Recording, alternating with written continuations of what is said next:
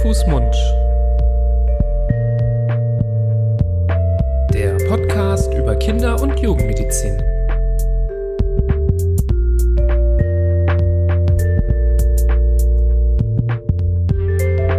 So, ihr Lieben, herzlich willkommen zu einer neuen Folge von Hand, Fuß, Mund, eurem Podcast zur Kinder- und Jugendmedizin.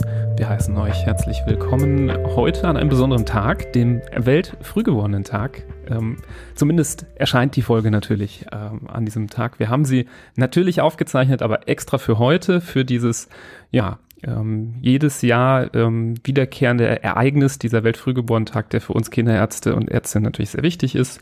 Ja, und für heute, dieses Mal, haben wir uns einen, ja, einen sehr netten Interviewgast eingeladen, nicht du, der liebe Florian, du bist kein Gast mehr, du bist hier, äh, hast die Füße schon auf den Tisch, schon auf den Tisch gelegt und fühlst dich hier ganz zu Hause. Magst du denn mal sagen, wen wir ja, sehr gerne. Ja, wie du schon gesagt hast, Weltfrühgeborenen-Tag, da haben wir uns natürlich gedacht, wir brauchen einen richtigen Experten auf diesem Thema, das ja durchaus viele Facetten hat und viele äh, Richtungen vorgibt, die da beleuchtet werden müssen. Und deshalb freuen wir uns sehr, dass wir heute Professor Hemmen Sabir bei uns haben. Ähm, Hemmen, du bist ähm, Neonatologe und deshalb prädestiniert für diese Episode. Und deswegen erstmal herzlich willkommen. Ja, vielen Dank. Ich freue mich sehr, äh, dass ihr mich eingeladen habt heute zu diesem besonderen Tag, zu diesem besonderen Thema. Sehr gerne. Ja, ähm, Hemmen und wir kennen uns einander schon aus äh, vergangenen klinischen Tagen. Hemmen war nämlich auch mal an der Uniklinik Düsseldorf äh, klinisch tätig, zuvor auch in Bremen. Mittlerweile ist er an der Uniklinik in Bonn Oberarzt und hat aber auch, was die wissenschaftliche Karriere angeht, einiges hingelegt und vor allem einige Stationen schon hinter sich. Äh, Hermann, du warst in Bristol äh, forschend tätig, du warst in Oslo forschend tätig, du warst in Essen forschend tätig und äh, machst jetzt, glaube ich, genau dort weiter auch äh, in Bonn, so dass du sowohl klinisch als auch wissenschaftlich ja, glaube ich, mit hauptsächlich auch mit diesem einen Thema beschäftigt hast, nämlich der Frühgeburt, oder? Genau, also ähm, klinisch beschäftige ich mich vor allem natürlich mit ähm, früh- und kranken Neugeborenen und wissenschaftlich vor allem gar nicht so mit den ganz extrem Frühgeborenen, sondern mit den sehr kranken, reifen Neugeborenen. Das ist so der wissenschaftliche Schwerpunkt, wobei wir immer wieder auch in die Frühgeburtlichkeit natürlich mit reinstoßen. Aber das ist wissenschaftlich eher sekundär.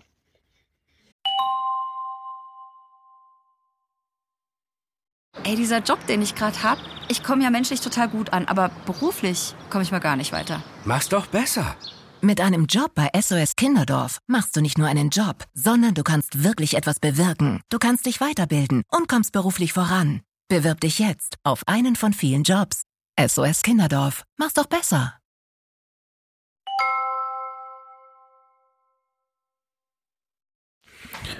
Ähm, genau, da bist du trotzdem als Neonatologe, auch wenn der Forschungsschwerpunkt äh, nicht ganz auf den Frühchen vielleicht liegt, äh, mehr als qualifiziert für das heutige Thema, um es mit uns zu besprechen.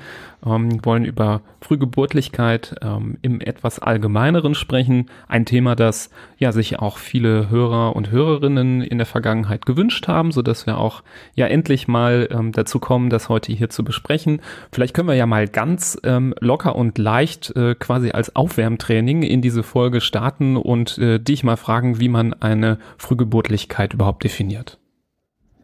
Ja, also wir definieren eine Frühgeburtlichkeit am Schwangerschaftsalter. Das heißt, ähm, wenn eine Frau ein Kind kriegt vor der 37 plus 0. Schwangerschaftswoche, dann gilt es per se mal als Frühgeborenes. Ähm, wir versorgen ja Kinder in Deutschland oder in Europa auch ähm, in, ganz in einem ganz breiten Spektrum, was die Frühgeburtlichkeit angeht ähm, so dass dieser Begriff Frühgeburtlichkeit wirklich sehr weit gefasst ist. Wir gehen ja zum Teil sehr in den unreifen Bereich rein. Ähm, also wir versorgen in Deutschland regelhaft Kinder ab der 24 plus 0. Schwangerschaftswoche, wie wir das so sagen. Also nach dafür abgeschlossenen 23 Schwangerschaftswochen muss man sich mal vorstellen, ist praktisch so die Hälfte von so einer normalen Schwangerschaft, die ja normalerweise so 40 Wochen dauert. Und dann ist man Frühgeborenes und bis eben mit 36 plus 6 Schwangerschaftswochen, ähm, bis dahin geht die ganze Breite und die ganze Facette von dem, ähm, was man so als Frühgeborenes definiert. Jetzt hast du da als untere Grenze schon so ein bisschen die 24. oder 23. Schwangerschaftswoche genannt. Mhm. Das ist, ähm, glaube ich, mittlerweile keine allzu große Seltenheit mehr, aber drunter wird es schon wird es immer schwieriger, bis irgendwann dann auch wahrscheinlich unmöglich. Woran liegt das, dass wir hier nicht von Frühgeborenen aus der, was weiß ich, 18. Schwangerschaftswoche sprechen, sondern dass es so knapp unter der 23. ist? Mhm. Das liegt vor allem an der Unreife der verschiedenen Organe. Man muss sich ja vorstellen, die Kinder, wenn man, man kennt ja so Bilder, wie sie, oder gibt ja verschiedene Bücher auch, wie sieht so ein schwangeres oder ein Fet während der Fetalentwicklung aus. Also kennt bestimmt jeder von euch so wie so ein Gummibärchen erstmal in der sehr frühen Schwangerschaft, wo man schon nach sehr kurzer Zeit, nach der Befruchtung, nach der Einnistung eigentlich sieht, die, diese Gummibär-like Fäden, die sich dann sehr schnell entwickeln und sehr schnell wachsen. Aber man muss sich ja auch vorstellen, die Organe brauchen Zeit, um sich zu entwickeln. Und das Organ, das im Endeffekt zunächst mal darüber bestimmt, ob ein Fet oder ein, ein so unreifes Kind überhaupt leben kann, ist die Lunge.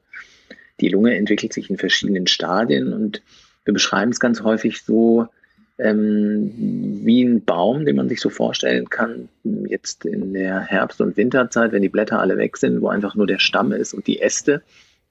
So was muss man sich die Lunge auch vorstellen in der frühen Entwicklung. Also das heißt, es sind keine Blätter da, also nichts, was wir, wir nennen das ja dann Lungenbläschen. Also diese Lungenbläschen sorgen dafür, dass wir praktisch Sauerstoff und CO2 austauschen können. Den Sauerstoff brauchen wir zum Leben. Den CO2 produzieren ganz viele unserer Zellen und deswegen müssen wir den abatmen. Und ähm, wenn keine Blätter am Baum sind, dann können wir auch nicht atmen oder dann funktioniert dieses Organ nicht. Und in der Fetalentwicklung ist es eben so, dass man mit 18 Wochen, weil du das so angesprochen hast, eben der Baum nur einen Stamm und ein paar Äste, aber noch fast gar keine Blätter hat und damit auch ein Kind dann, wenn es in dieser Woche geboren wird, eben auch nicht atmen kann. Und bei aller modernster Medizin, die ich so in der Tasche vielleicht manchmal habe oder das, was praktisch wir so anbieten können, ist es dennoch limitiert daran, dass die Organe eben eine gewisse Reife haben und eben, dass die Lunge bereit ist, um Sauerstoff und CO2 auszutauschen.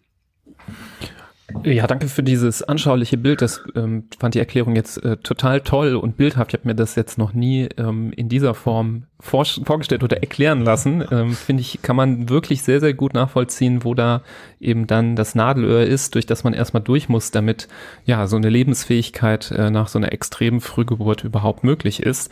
Ähm, trotzdem ist es ja jetzt, wenn wir dann so bei diesen 23, 24 Wochen angekommen sind, natürlich noch keine Selbstverständlichkeit mit der Atmung, mit der Lunge. Ähm, und vor, ja, äh, ein paar Jahrzehnten war das ja auch alles gar nicht vorstellbar, dass man überhaupt ein Kind ähm, retten kann in diesem frühen Stadion, Stadium. Kannst du vielleicht noch mal ähm, zusammenfassen, was denn so in den letzten Jahren oder Jahrzehnten so eben die Errungenschaften waren, die dazu geführt haben, dass man jetzt eben an dem Punkt steht, dass man ab 23, 24 Wochen ähm, ein Kind ja ähm, retten kann, was so früh mhm. geboren wird? Mhm.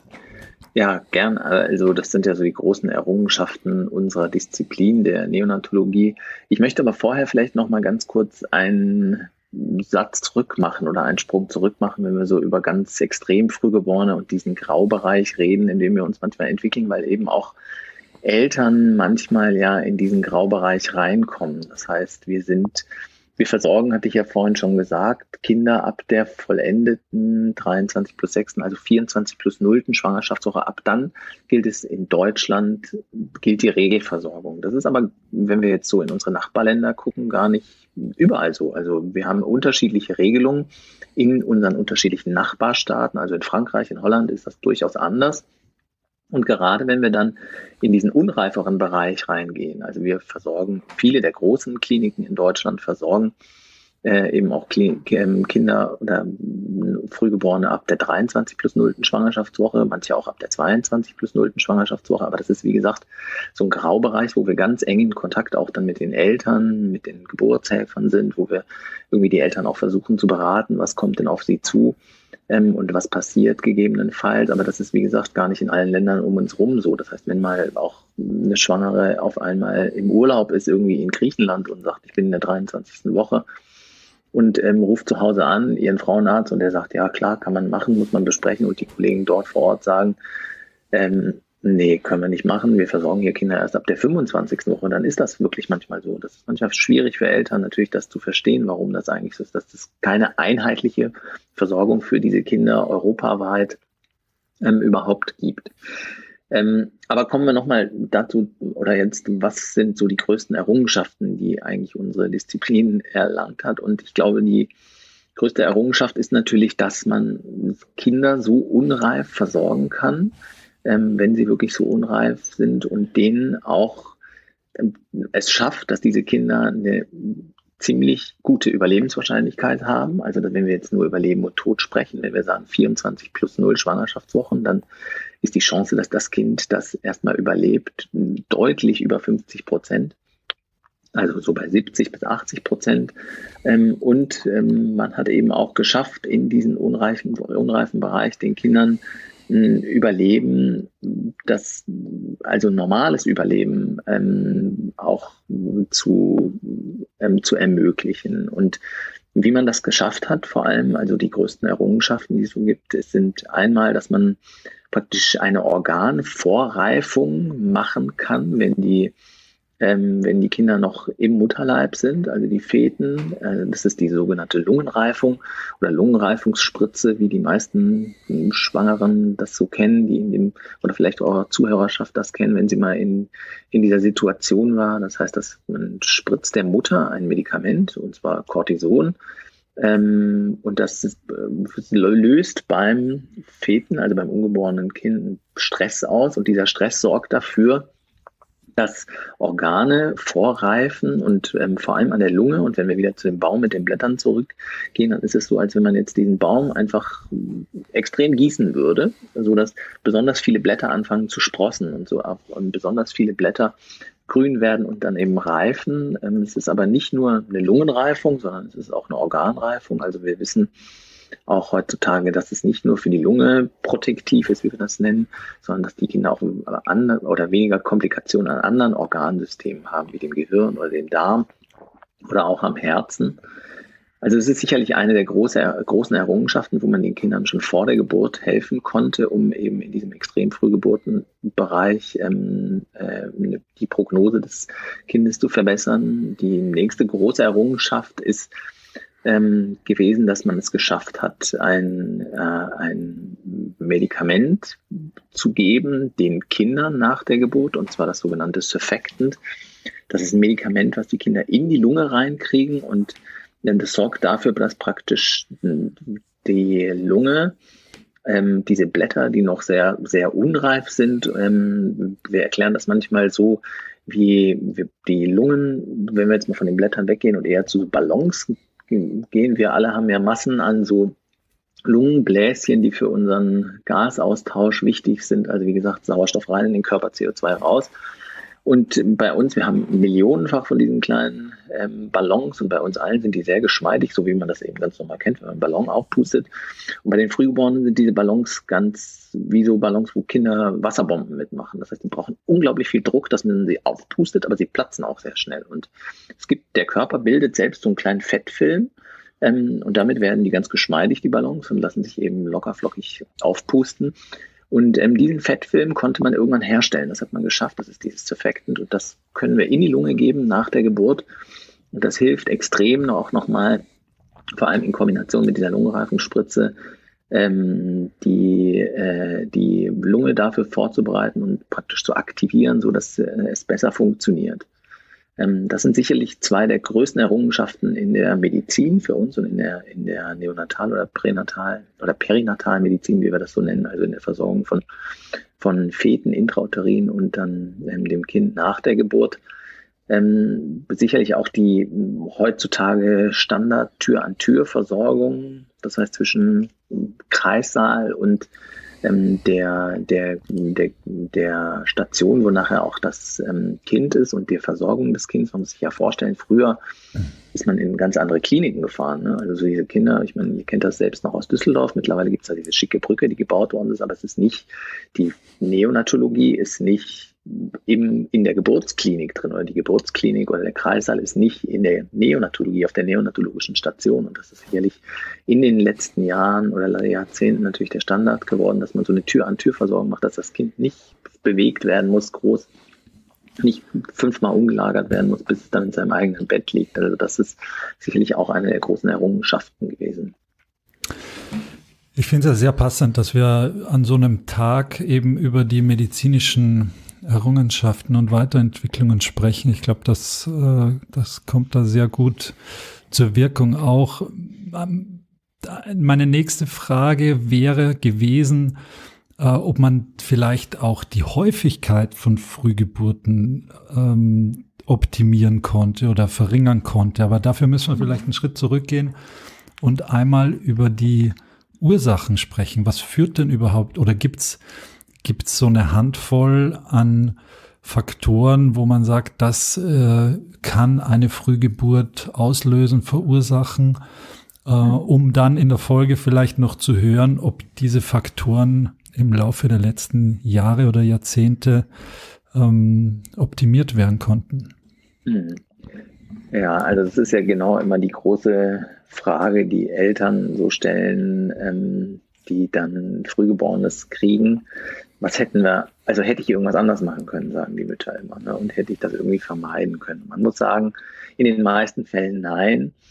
Ähm, was, wenn man so über die klassischen Risikofaktoren nachdenkt, muss man, glaube ich, sich einfach ganz klar machen, es gibt drei Faktoren. Das eine ist die Mutter, das andere ist das Kind oder der Fet und das dritte ist praktisch die, ähm, die Verbindungsstelle zwischen Mutter und Fet, also das, die Plazenta, also der Mutterkuchen, der äh, ja dafür zuständig ist, dann über die Nabelschnur das Kind von der Mutter mit Nährstoffen und auch Sauerstoff zu versorgen. Und in diesen drei Kompartimenten, wenn man das mal so ähm, nennen darf, äh, kann es natürlich Probleme geben und Risikofaktoren geben. Und wenn wir jetzt mal mit der Mutter anfangen, ähm, dann ist es eben so, Mütter, die gewisse Vorerkrankungen haben und die in einem schlechten Gesundheitszustand sind, die haben natürlich ein größeres Risiko dafür, dass sie ähm, eine Frühgeburtlichkeit kriegen können. Zum Beispiel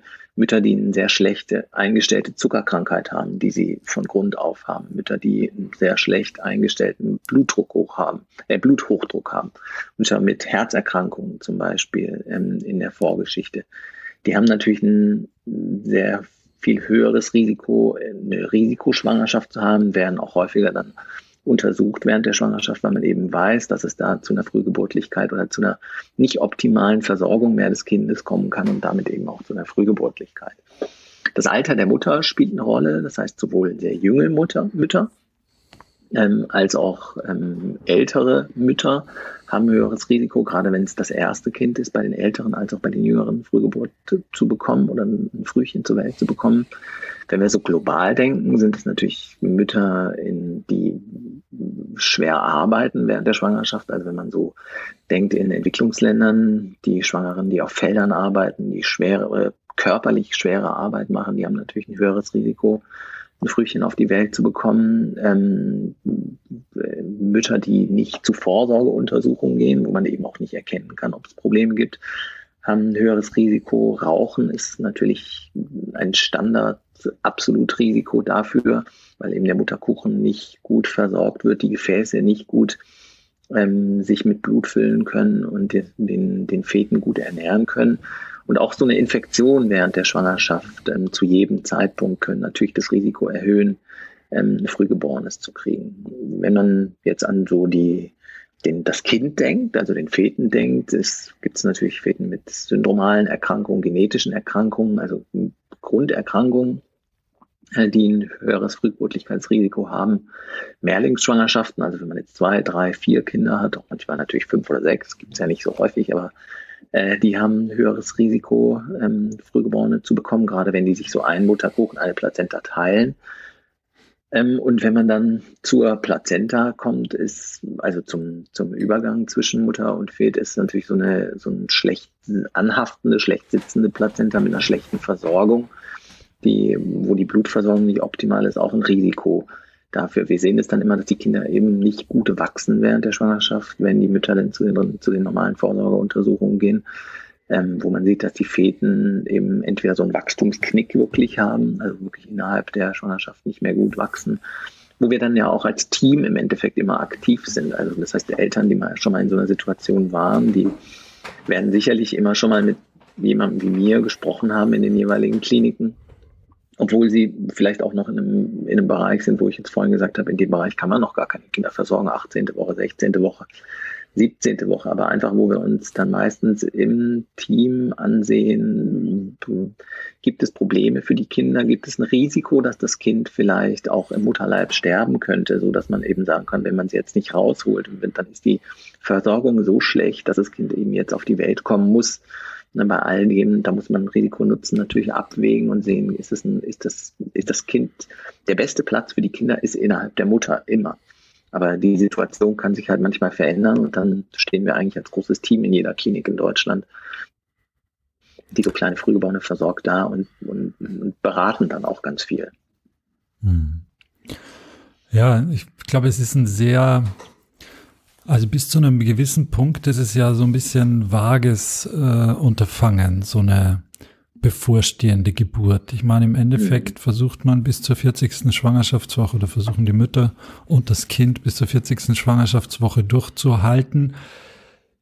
Aber grundsätzlich, und das kann ich nach vier Schwangerschaften, die ich miterlebt habe, nur bestätigen, weiß man jeden Tag nicht, ob es nicht der letzte Tag der Schwangerschaft sein wird. Das ist natürlich ganz früh, denkt man sich, ja, äh, jetzt sind wir erst in der sechsten, siebten Woche und jetzt muss man erstmal abwarten, dass alles äh, auch äh, sich gut ähm, einnistet sozusagen. Dann kommt eine gewisse Phase der, der Sicherheit, die aber dann für mich zumindest immer so kurz vor der 23., 24. Woche eigentlich, dann war es fast am schlimmsten, weil da zu wissen, okay, wenn jetzt irgendwas passiert, dann ist das Kind eigentlich zu jung, um, um auf die Welt äh, gebracht zu werden.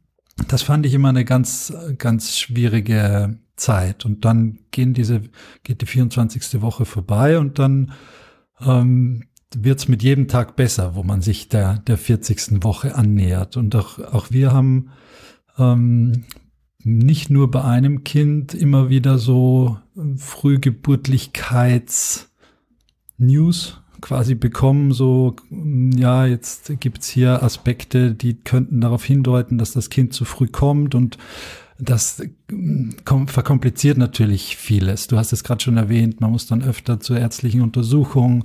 Es wird viel mehr Bohai um alles gemacht. Ist alles gerechtfertigt natürlich. Was bei meiner Frau auch einmal gemacht wurde in einer Phase der Schwangerschaft bei einem Kind, war so ein Frühgeburts, wie nennt man das? Frühgeburtswahrscheinlichkeitstest.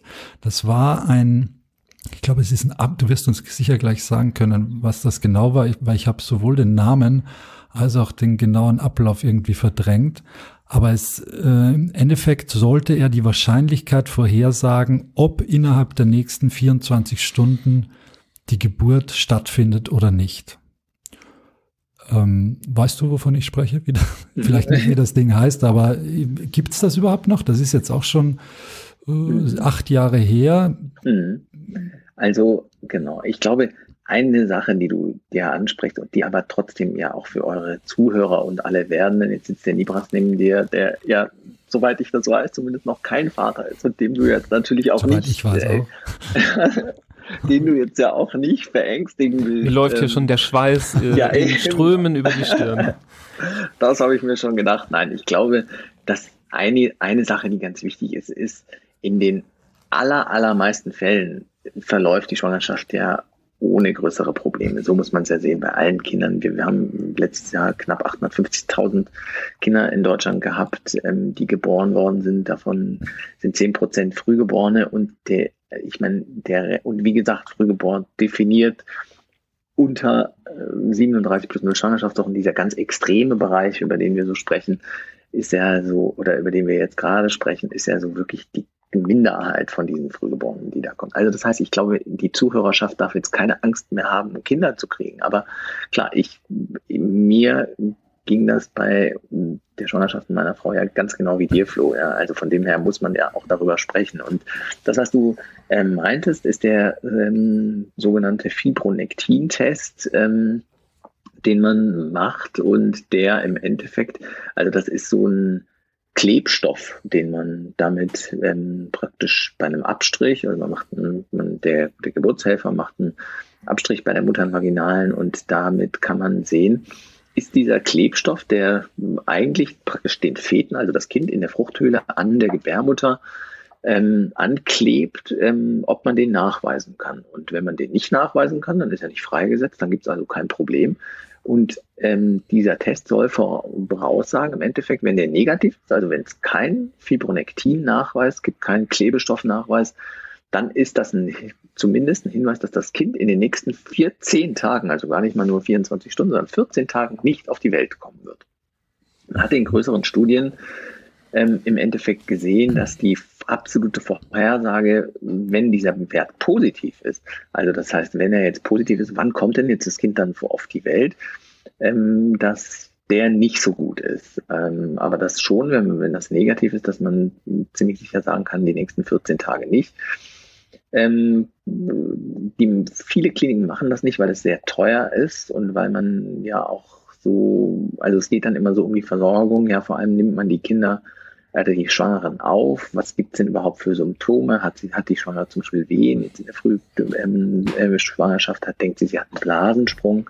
Das sind ja so die Risikofaktoren, ähm, dann, die dann eher zur Frühgeburtlichkeit führen. Ähm, also muss man die Mutter unter Observanz halten oder kann man sie nach Hause lassen? Wie gesagt, die absolute Vorhersagewerte für dessen, dass das Kind dann, wann das dann zur Welt kommt, sind eben nicht so gut. Ähm, zusätzlich macht man, da misst man immer so die Gebärmutterhalslänge. Das kennen bestimmt viele der Zuhörerinnen, wenn sie schwanger mal waren, dass man danach immer guckt, die Gynäkologen danach immer gucken und das in Kombination kann man verwenden. Wie gesagt, viele Kliniken, weil es eben sehr kostspielig ist, wir verwenden heutzutage den Test nicht mehr unbedingt. Wir in Bonn zum Beispiel machen das auch nicht hier.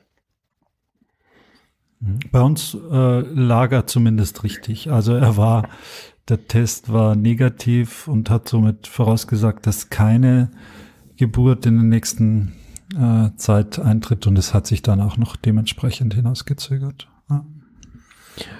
Ähm, was mich noch interessieren würde, kannst du uns mal vielleicht gedanklich zu so einer bevorstehenden oder eintretenden Geburt einmal mitnehmen und vielleicht einmal sagen, wie man so als Team ähm, der Neonatologie so an die Sache herangeht, ähm, was da für Gegebenheiten am besten vorhanden sein müssen und was so die wichtigsten Aspekte in der Erstversorgung ähm, des Frühgeborenen sind.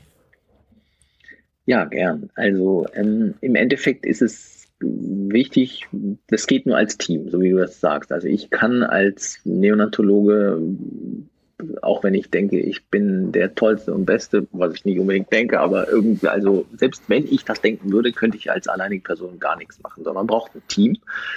Und das, wie das normalerweise so abläuft, ähm, ist, wir versuchen immer erstmal im Team mit den Geburtshelfern mit den Hebammen, mit unseren Schwestern ähm, und vor allem mit den Eltern, die eben auch großer Teil des Teams auch nachher sind, wenn die Kinder wirklich zur Welt kommen, ähm, zu besprechen, okay, wie ist eigentlich die Ausgangslage? Das heißt, in welcher Schwangerschaftswoche befindet sich die Mutter? Was sind eigentlich jetzt die Zeichen, die dazu führen, dass irgendwie eine Frühgeburtlichkeit droht. Also hat die Schwangere Wehen, gibt es einen Blasensprung, gibt es vielleicht Blutung, geht es der Mutter vielleicht schlecht ähm, aufgrund dessen, dass sie eben Blutdruckprobleme hat, also sowas wie eine sogenannte Präeklampsie hat, hat sie Probleme mit ihren Leberwerten, mit dem Blutdruck, so das HELP-Syndrom, das haben vielleicht die einen oder anderen schon mal ähm, gehört. Das heißt so, dass man erstmal ins Gespräch geht und sagt, okay, wie ist die Ausgangslage? Und mit den, mit den Müttern spricht und ähm, mit den Familien spricht, also natürlich auch mit den Vätern und sagt, okay, wo befinden wir uns in der Schwangerschaft und die Eltern auch mal aufklärt, was passiert denn eigentlich jetzt nach dem, nach der Geburt mit ihrem Kind. Ne? Weil ich meine, die sind da total fremdgesteuert, sie können irgendwie fühlen sich immer, sie können überhaupt nichts mehr mitentscheiden, so ungefähr. Deswegen ist es wichtig, sie erstmal mitzunehmen. Und wenn dann die Entscheidung getroffen ist, okay, ein Kind kommt auf die Welt, frühgeboren, muss man natürlich entscheiden, ist das jetzt ein ganz extrem frühgeborenes, also wirklich so 24., 23. Woche oder eher 35. Woche, wo wir sagen so, okay, da ist die Chance auch, dass das Kind einfach bei der Mutter bleibt, sehr hoch. Das ist gar nicht niemals, also das sieht mich vielleicht mal ganz kurz, aber ähm, dann geht es natürlich sofort zu den Eltern. Ja, so ab der 34., 35. Woche ist das, ist das eigentlich die Regel in vielen Kliniken. Wenn wir jetzt mal über so kleinere Kinder sprechen, ist es so, dass wir im Team uns natürlich vorbereiten, dass wir besprechen uns, was brauchen wir so an Equipment. Mittlerweile ähm, ist es dann sehr standardisiert, ähm, was, man, was man so hat. Das heißt, man braucht so einen Brutkasten, so einen Inkubator natürlich. Man braucht verschiedene ähm, gegebenenfalls Medikamente, die man so in der, in der Erstversorgung braucht, unter anderem eben dieses, dieses Surfactant, was da die Lunge, diesen Fettfilm bildet, ähm, das ich vorhin erzählt habe. Und dann ähm, ist es in den meisten Kliniken so, dass man eine Tür zu Tür-an-Tür-Versorgung hat. Das heißt, wir ähm, sind direkt neben dem Raum, wo das Kind zur Welt kommt, entweder per Kaiserschnitt oder wirklich dann ähm, per natürlicher Geburt, sodass das Kind dann direkt ähm, in Empfang genommen werden kann. Ähm, je nachdem, wenn die Kinder auch nicht ganz so extrem früh geboren sind, versorgen auch viele Kliniken die Kinder bei den Müttern im Zimmer, sodass die Mutter auch wirklich sehen kann, was mit dem Kind passiert, auch der Vater dabei sein kann. Wir bei uns hier in Bonn sind ja in einer sehr neuen Klinik, ähm, haben so ein Kamerasystem auch, wo die praktisch auch, wenn es es ein Kaiserschnitt ist und wir sind Tür an Tür, die Eltern praktisch ist es eine Kamera auf dem Bettplatz gerichtet, wo das Kind dann ähm, liegt und die Mutter liegt nebendran in dem Raum ähm, und äh, kann dann, während die Gynäkologen noch die, den Kaiserschnitt fertig machen, sehen, was wir eigentlich mit dem Kind machen. Und das, was wir eigentlich machen, ist, wir versuchen ganz wenig zu machen. Also, obwohl man sich so denkt, oh Gott, die Kinder sind ganz unreif und ganz klein. Ne? Wenn man so 400, 500 Gramm, die kleinsten, die wir so versorgen, versuchen wir wirklich so wenig wie nötig überhaupt zu machen. Das heißt, primär geht es mal darum zu sehen, was, wie atmen die Kinder, ähm, wie ist die Versorgung. Das heißt, wir sind meistens mit zwei bis drei Leuten dann vor Ort ähm, und äh, also eine Schwester auf jeden Fall, eine Pflege, ähm, äh, ein bis zwei Ärzte und dann ähm, schauen wir praktisch erstmal, wie, wie kommt das Kind eigentlich auf der Welt an? Wie stabilisiert sich das Kind von der Atmung? Ähm, man muss sich ja vorstellen, diese Kinder kommen ja aus dem Bereich der absoluten, also die sind voll mit Nährstoffen gewesen die ganze Zeit. Jetzt sind sie auf einmal auf der Welt. Die Nabelschnur ist gekappt und jetzt gibt es irgendwie keine Versorgung mehr. Das heißt, wir müssen denen dann auch einen Zugang legen. Also müssen gucken, dass sie von uns dann Nährstoffe zugeführt kriegen, bei den Kleinsten, wenn die Kinder ein bisschen älter schon so sind, so ab 32 Wochen, müssen wir das gar nicht unbedingt machen. Ähm, und äh, wenn die aber kleiner sind, dann schon, dann legen wir den Zugänge und dann schauen wir eigentlich, verabreichen denen vielleicht dieses ähm, Effekten für die Lunge. Und die meisten Kinder, und man ist wirklich, also für mich ist das jedes Mal, äh, obwohl ich das wirklich schon oft gesehen und auch gemacht habe, jedes Mal ein Wunder. Die, das sind so kleine Kämpfer und das ist unglaublich, das zu sehen, wie so ein kleines, extrem früh geborenes, wie viel die können ne, und wie viel die machen und wie, was die für einen Lebenswillen haben, ganz viele von denen. Und wie super die auch atmen können, obwohl die so extrem früh geboren sind. Und das ist wirklich eine Faszination, ähm, ähm, das so zu sehen. Und ähm, ja, und dann schauen wir eigentlich so schnell wie möglich, dass die auch ihre Eltern mal kennenlernen. Also das heißt, dann holt man normalerweise die Väter dazu ähm, weil die Mütter häufig dann auch jetzt einen Kaiserschnitt zum Beispiel gekriegt haben, können die natürlich nicht direkt dazu, aber wir holen die Väter eigentlich dann dazu, gucken, dass die ihre Kinder das erste Mal sehen, dass sie ihre Kinder auch anfassen, ähm, dass sie, dass sie ihren Kindern guten Tag sagen, dass sie denen auch einen Namen geben und äh, dann fahren wir meistens zu uns auf die Station. Das ist ja direkt Tür an Tür dann in den meisten Kliniken, fahren meistens bei den Müttern noch vorbei, damit die ihre Kinder auch dann sehen. Denn das, was wir eigentlich wollen, ist, dass auch diese kleinen, extrem frühgeborenen so schnell wie möglich äh, auch mit Muttermilch ernährt werden. Das heißt, ähm, wir, das funktioniert immer am besten, wenn die Mutter muss natürlich am Anfang erstmal abpumpen. was die Milch abpumpen und praktisch die Motivation, dies zu tun und die praktisch, dass es so in Gang kommt. Man muss sich ja vorstellen, ne? ich meine, in dieser ganzen Extremsituation, wo man noch eine Woche vorher niemals dran gedacht hat, dass man irgendwie jetzt Mutter wird oder Eltern wird, sondern man dachte, man hat noch irgendwie also zwei, drei Monate vor sich, ähm, ist man jetzt in einer ganz anderen Situation und die Eltern müssen natürlich erstmal auch von uns mit ins Team geholt werden und sie sind fester Bestandteil des Teams. Genau, und die ähm, kleinen Frühgeborenen kriegen dann eine Magensonde gelegt, normalerweise, weil sie eben dann die Nahrung erstmal noch nicht trinken und schlucken können, sondern sie dann über die Magensonde kriegen. Aber sie versuchen eigentlich, dass kein Kind ähm, heutzutage mehr Industriemilch kriegt in diesem Frühgebor extrem frühgeborenen Bereich, sondern dass sie alle Muttermilch zu, zur Ernährung kriegen. Und das klappt auch eigentlich sehr gut und in den, in den meisten Fällen. Genau. Und dann fahren wir zu uns auf Station und dann ähm, ist es so, dass wir die ersten drei, zwei bis drei Tage eigentlich sehr wenig nur versuchen an den Kindern zu machen. Das heißt, dieses, das ist so eine Zeit des, ähm, wir nennen das Minimal Handlings. Das heißt, wir versuchen wirklich die Kinder so wenig wie möglich zu stressen, was so Stimulation taktil von uns angeht. Das heißt, wenig die Kinder anzufassen, wenig mit den Kindern wirklich zu machen, wenig, ja, wenig Stress auszuüben, sondern wir versuchen, dass die Situation ruhig ist. Die modernen Neonatologien, die modernen Stationen sind natürlich sehr, jedes Kind hat optimalerweise ein Einzel- oder maximal ein Doppelzimmer mit vielleicht noch einem anderen Frühgeborenen. Die liegen in ihrem Brutkasten, in ihrem Inkubator und haben ganz viel Ruhe. Und auch wenn die Eltern kommen, bei uns gibt es keine Besuchszeiten, das heißt, die können 24 Stunden am Tag kommen, die Eltern, wenn sie das wollen. Ähm, wir haben Milchpumpen an jedem Bettplatz, das heißt, die äh, Mütter können da auch Milch pumpen. Das funktioniert super, wenn, wenn sie auch bei ihren Kindern sind, wenn sie die Kinder sehen, wenn sie den Kindern was vorlesen. Ihnen vielleicht mal die Stimme des, der Eltern kennen natürlich die Väten oder kennen die Kinder.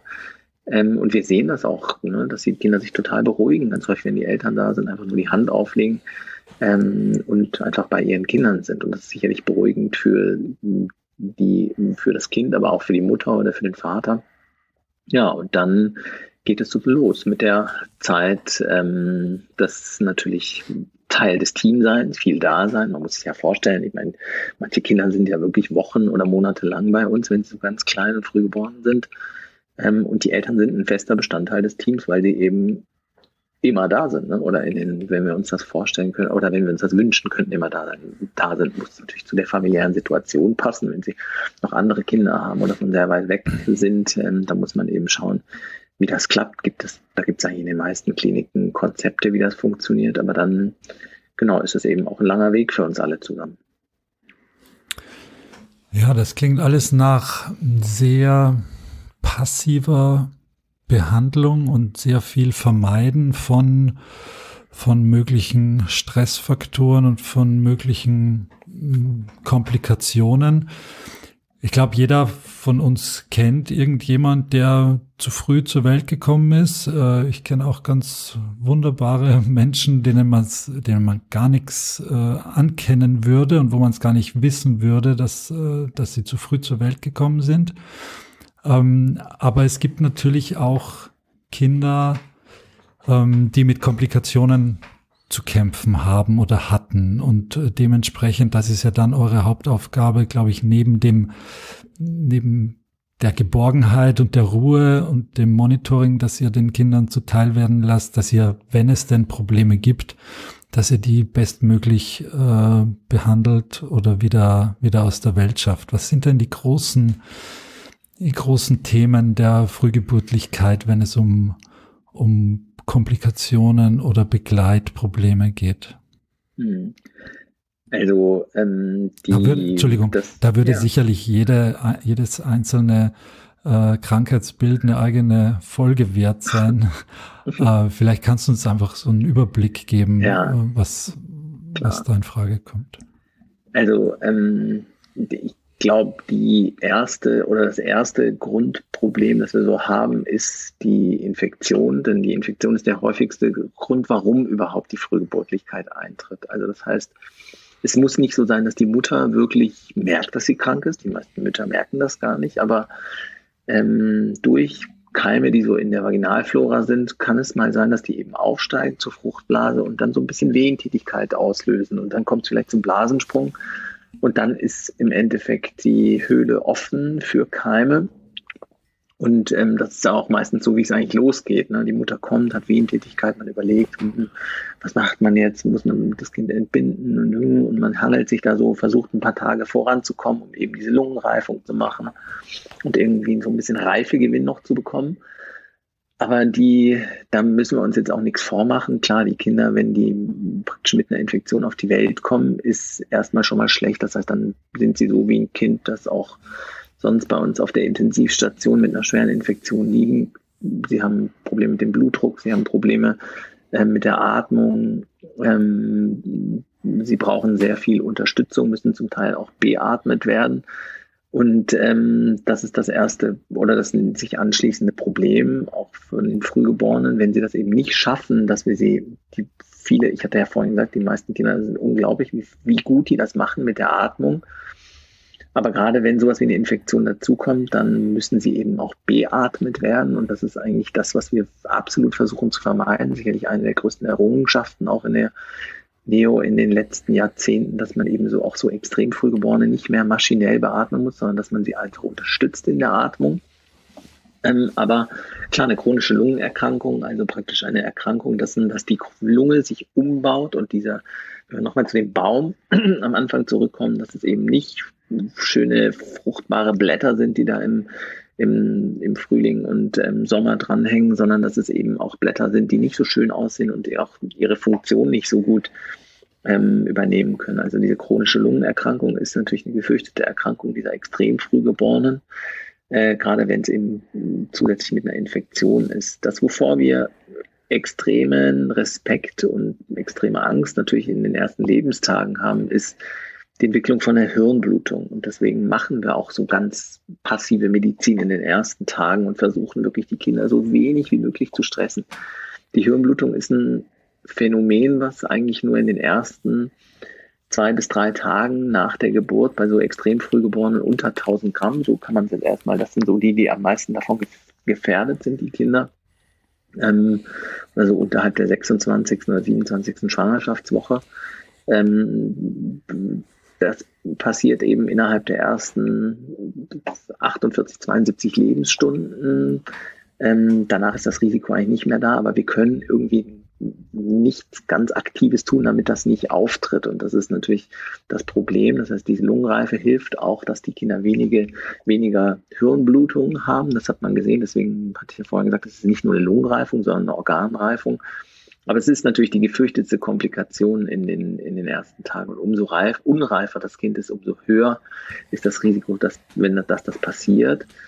Ähm, ein weiteres Problem ist praktisch erstmal, wenn man so die ersten Tage eigentlich geschafft hat, die ersten Hürden geschafft hat, das Kind sich eigentlich gut ernähren lässt, auch optimalerweise mit Muttermilch. Manchmal muss man ja doch ein bisschen dann andere Milch auch dazugeben, weil es vielleicht auch nicht reicht mit der Muttermilch. Und heutzutage verwenden wir ganz viel entweder Spendermilch oder gekaufte Muttermilch, auch so, dass die Kinder wirklich, diese extrem frühgeborenen, gar keine, ähm, äh, gar keine Formula-Nahrung kriegen müssen. Aber ähm, trotzdem ist es so, dass es so nach zwei bis drei Wochen dazu kommen kann, dass der Darm sich entzündet. Und ähm, eine, dass es wirklich auch eine gefürchtete Erkrankung ist, die sogenannte, wir nennen das nekrotisierende Enterokolitis, ne, kann keiner aussprechen das Wort, aber es ist eine Entzündung des Darmes, weil Darmbakterien durch die Darmwand gehen können. Und wie gesagt, vorher war der Verlauf eigentlich super, Kind hat sich super gemacht, aber nach zwei bis drei Wochen auf einmal wird die Nahrungsverträglichkeit schlecht, das, der Bauch wird ganz,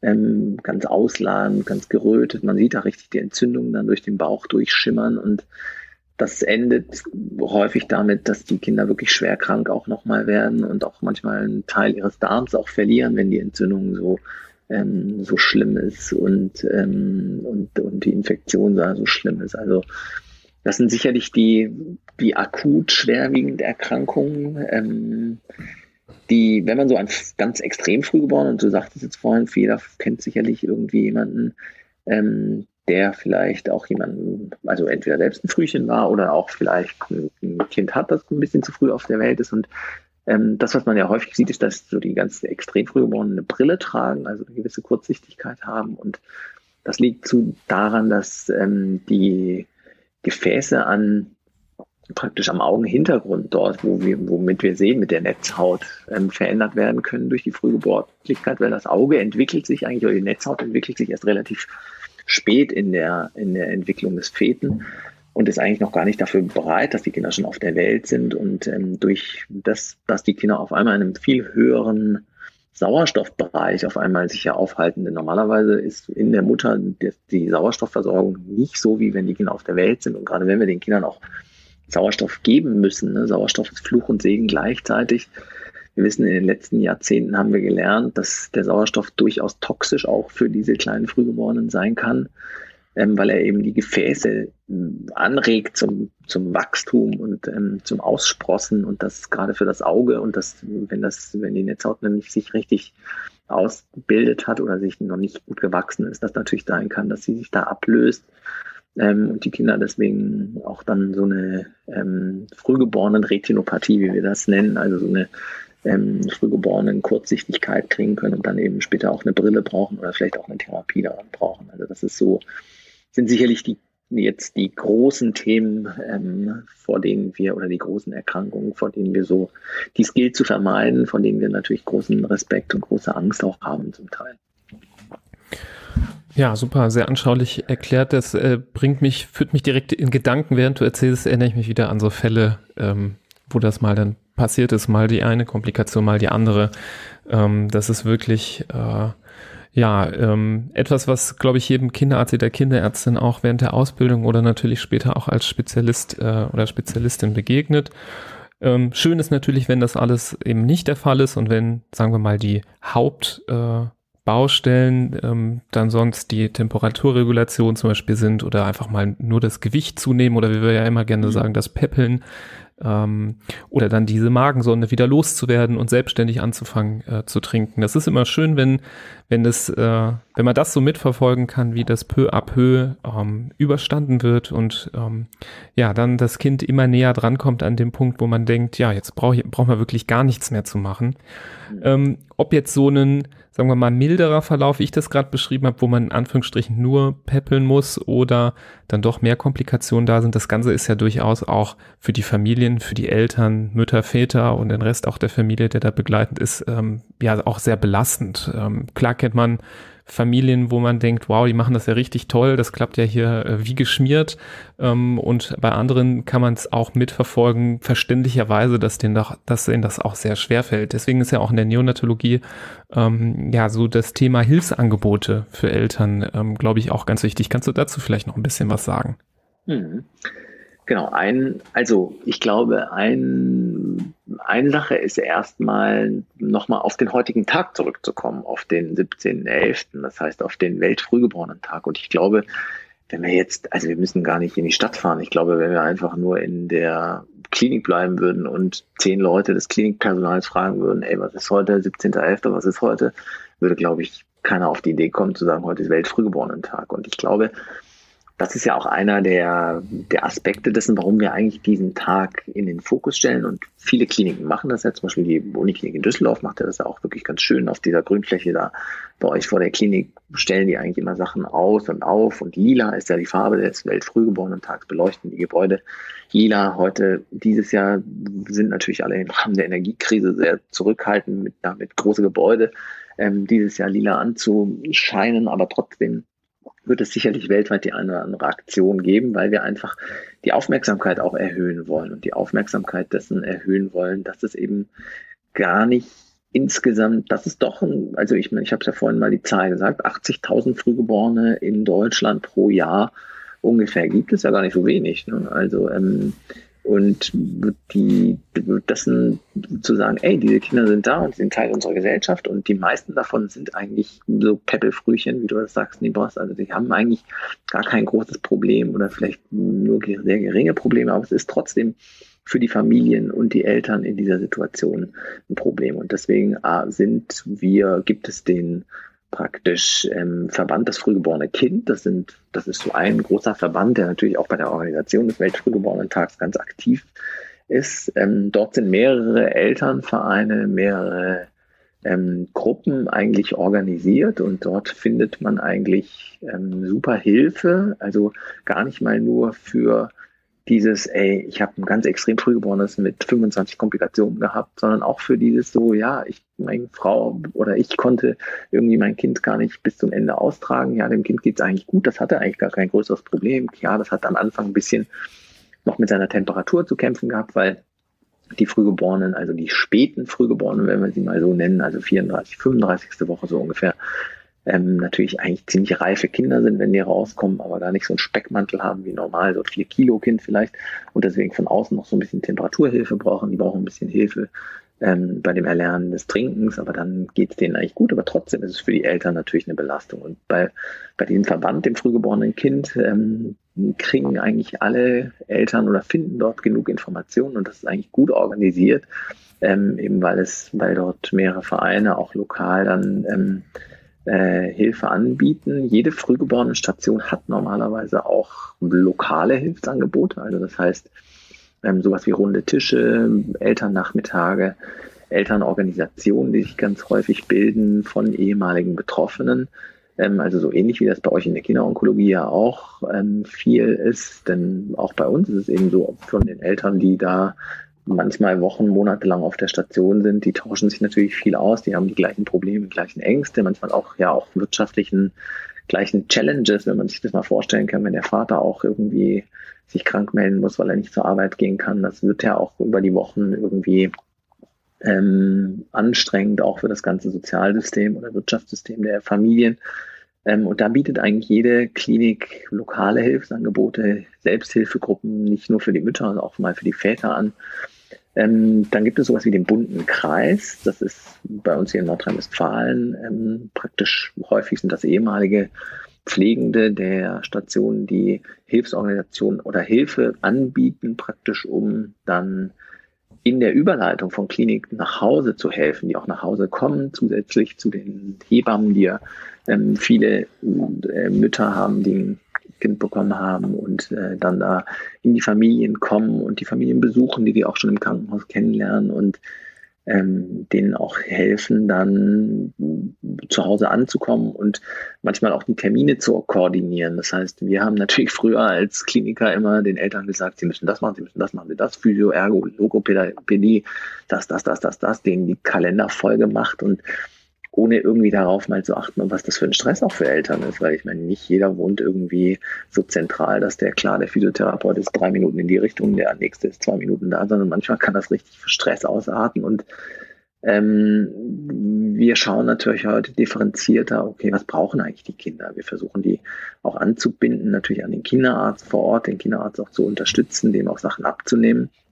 Also viele dieser Eltern sind ja auch dann organisiert über praktisch ihren Kinderarzt und sozialpädiatrische Zentren, wie man das nennt, wo so praktisch dann auch später in der Überleitung von uns als Neonatologen zu vielleicht auch Neuropädiatern dann die, die Versorgung stattfindet. Und also es gibt eigentlich ein ganz gutes Netzwerk an, an Hilfen, dass die Eltern, wenn sie möchten und wenn sie das annehmen, doch relativ weich fallen können, würde ich mal sagen viele Eltern möchten das ja manchmal gar nicht. Ne? Wenn ihr euch vorstellt, irgendwie seid wochenlang fremdbestimmt da in der Klinik, irgendwie, ihr könnt gar nichts, ihr habt gerade ein Kind gekriegt, aber ihr könnt gar nichts entscheiden. Ihr könnt nicht entscheiden, wann ihr es füttern wollt, ihr könnt nicht entscheiden, ob ihr kuscheln wollt, ihr könnt nicht entscheiden, weil einfach manchmal die Situation eben so ist, dass es nicht so geht. Ne? Und viele Eltern, das erleben wir immer wieder, wollen auch erstmal nach Hause kommen, Tür zu und irgendwie jetzt reicht's, dass wir wollen erstmal als Familie, wir wollen uns erstmal kennenlernen ne? und uns irgendwie so wie jede,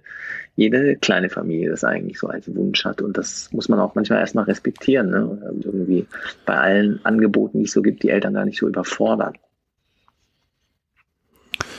Ja, man hört es an deinen Ausführungen. Es gibt in sämtlichen Richtungen, egal ob es um die Diagnose geht oder Therapie oder um die Nachsorge, es gibt wirklich unglaublich viel zu sagen. Normalerweise ist ja unser Anspruch, so nach ein, oder am Ende einer Folge zu sagen, so, ich glaube, wir haben alle Aspekte hm. abgedeckt und über alles gesprochen. Davon kann heute natürlich nicht mal annähernd die Rede sein. Aber also ich glaube, glaube ich, die am schnellsten vergangene Podcaststunde äh, gefühlt. Da wäre wirklich, ich glaube, wir haben noch nie so, so ein Riesenthema versucht, in einer Stunde zu schaffen. Ja. Ähm, das war auch gar nicht möglich heute. Genau. Aber ich glaube, Nibas, ähm, nichtsdestotrotz, irgendwann muss man auf den Deckel drauf machen. Ich glaube, jetzt wäre ein guter Zeitpunkt. Ja, ich glaube, es ist bestmöglich gelungen, zumindest alle wichtigen Aspekte mal anzureißen oder zumindest äh, einen Großteil davon. Danke, Hemmen, dass du das so äh, toll auch alles erklärt hast und ähm, ich hatte die ganze Zeit hier so Lö Löcher in die Luft gestarrt und äh, fantasiert und bin dir in, in Bildern, in Gedanken gefolgt. Also hast du alles total toll erklärt. Ich glaube, auch den Hörerinnen und Hörern ist das bestimmt leicht gefallen, ähm, hier heute zuzuhören. Ja, super. Ähm, das freut mich natürlich und am wichtigsten ist natürlich, dass jetzt niemand von den Hörerinnen und Hörern wieder vergisst, was am 17.11. für Tag ist. Absolut. Also wer sich den 11.11. .11. merken kann, der sollte sich auch den 17.11. merken. Äh, hat man auch genug Zeit gehabt, sich äh, vom 11.11. .11. zu erholen, ähm, Richtung 17.11. Ja, toll. Deswegen auch vielleicht in Kenntnis dieser Episode, also natürlich gibt es auch welche, die, die nicht immer sofort am Tag der Erscheinung hören, aber vielleicht heute mal die Augen offen halten. In der Regel gibt es ja auch in den Medien immer wieder ähm, Hinweise zu dem Weltfrühgeborenen-Tag oder auch mal schauen, ob es nicht dann doch äh, trotz Energiekrise ähm, dann doch das ein oder andere lilane ähm, Emblem oder äh, Lämpchen gibt, was irgendwo äh, leuchtet. Also ähm, ich finde das immer ganz toll, äh, morgens am 17.11. zur Klinik zu fahren und dann da das äh, die, die Farben zu sehen, aber mal gucken, wie es dieses Jahr sein wird. Aber spätestens nächstes Jahr dann hoffentlich wieder in alter Frische. Vielleicht lieber Hammond, können wir ja auch mal in der Zukunft nochmal ein Thema, ähm, das heute angerissen wurde, nochmal ein bisschen genauer beleuchten. Ich glaube, das ähm, Feld bietet ja so viele Möglichkeiten der Vertiefung und gerade wenn wir ähm, auch mal die großen Themen alle besprochen haben in diesem Podcast, das wird ja auch mal irgendwann so sein, müssen wir ja auch mal ähm, irgendwie in die Details gehen und da werden wir sicherlich äh, dich wieder nerven mit einer Frage. Sehr gern. Super. Ansonsten hoffe ich, dass eben viele Hörerinnen und Hörer hier heute einen Mehrgewinn hatten. Leitet die Folge auch sehr, sehr gerne weiter an andere Eltern, ja, die vielleicht ähm, ja, sich Gedanken zu dem Thema machen, einfach nur aus informativen Gründen, vielleicht aber selber sich in einer Situation befinden, wo eine Früh Frühgeburtlichkeit droht oder wo vielleicht ein Kind zu früh zur Welt gekommen ist, sodass hier Informationen vielleicht auch ähm, für diejenigen hilfreich sind. Hört auch gerne in unsere anderen Folgen rein. Da haben wir ja weit über 130 äh, Themen und Episoden ja schon angesammelt. Ähm, da sind viele Themen dabei, die vielleicht äh, auch für euch interessant sein können. Schaut auch nochmal vorbei auf unserer ähm, Internetseite handfußmund.de oder auf unserem Instagram-Account. Ähm, da gibt es auch immer wieder Neuigkeiten und ähm, aktuelle Informationen. Ja, ansonsten hoffe ich, dass alle frisch und gesund bleiben und wir uns ähm, bei der nächsten Folge wieder hören. Macht es gut, bis dahin und tschüss. Auf Wiedersehen.